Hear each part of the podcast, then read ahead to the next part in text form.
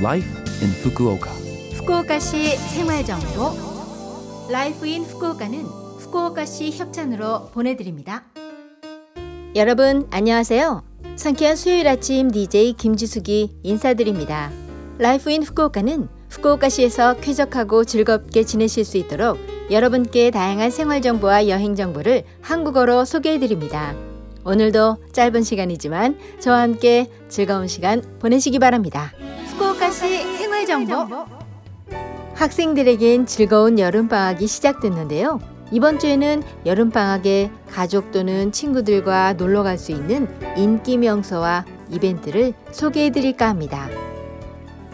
우선 후쿠오카시 히가시구의 구경 우미노 나카미치 해변공원 안에 위치한 우미노 나카미치 선샤인 풀을 소개합니다.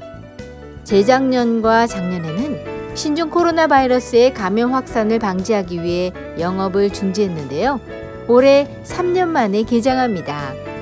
올해는 사전 예약제를 통한 입장 제한과 입장 게이트에서 검문하기, 튜브 이용 추천 권유 등 신종 코로나 바이러스 감염 대책을 실시한 후 영업을 개시합니다.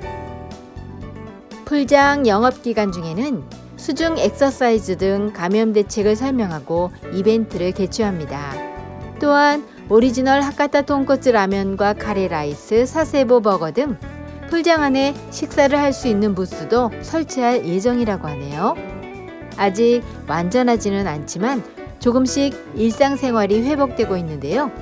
특히 무더운 올여름 물놀이를 즐기며 시원하게 보내시기 바랍니다. 이어서 여름철 어린이들을 위한 행사 NTT 서일본 스페셜 놀러와 그림책 뮤지엄이 있습니다. 후쿠오카 아시아미술관에서 7월 19일 화요일부터 8월 28일 일요일까지 개최 중인데요. 16회째를 맞이한 올해의 테마는 아주 좋아입니다. 어린이들의 일상과 성장 과정에 있어서 좋아하는 것들에 둘러싸여 성장하면 어린이 내면의 능력과 가능성을 키우죠. 직접 손에 들고 읽을 수 있는 그림책을 비롯해 첨단 기술을 활용한 디지털 컨텐츠도 전시해서 그림책의 세계관 속에서 그림책과 안심하고 소통할 수 있는 내용으로 구성되어 있다고 합니다. 태블릿으로 동화를 읽거나 소설을 읽는 것도 정보 습득에 효과가 있을지는 모르지만 때로는 손에 책을 들고 한자 한자 소리를 내어 읽어보는 것도 좋지 않을까요? 책 내용을 맡아가며 말이죠. 마지막으로 소개해드리는 정보는 지하철 오호리코우엔역 바로 옆에 위치한 마이즈르 공원 안에 마이즈루 공원 BBQ 가든입니다. 부담스럽지 않은 BBQ 플랜에서 A5 등급의 육류와 고급 해산물 등을 맛볼 수 있는 최상급 플랜에 이르기까지 다양한 플랜이 있어서 본격 바비큐를 즐길 수 있는 것입니다. 그리고 음료 무한 리필 플랜도 있어 야외 비어가든으로도 활용할 수 있죠.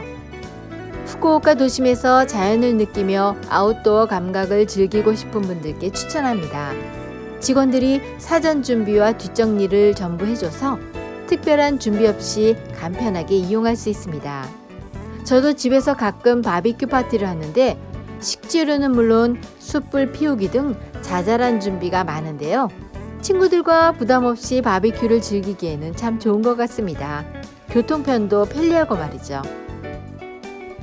이번 여름 저는 아소나 쿠즈와 같은 공원에서 조용하고 차분하게 피서를 할까 생각 중인데 청취자 여러분의 여름방학, 여름 휴가 계획은 어떠신지요?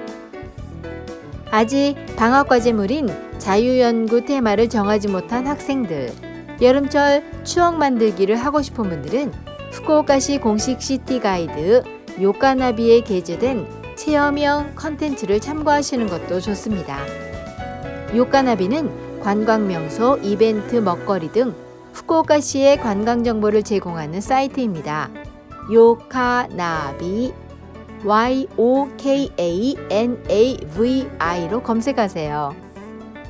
청취자 여러분, 알찬 여름 그리고 추억으로 가득한 여름을 보내시기 바랍니다. 이번 주 Life in Fukuoka 한국어 어떠셨어요?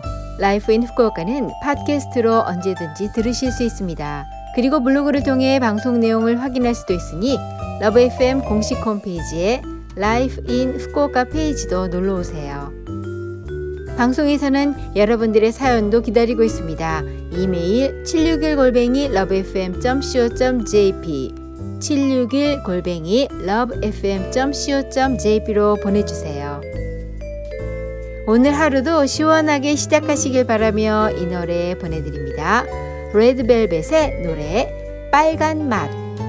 자 그럼 청취자 여러분 즐거운 하루 되시고요. 저 김지숙은 다음 주 수요일 아침에 뵐게요. 안녕.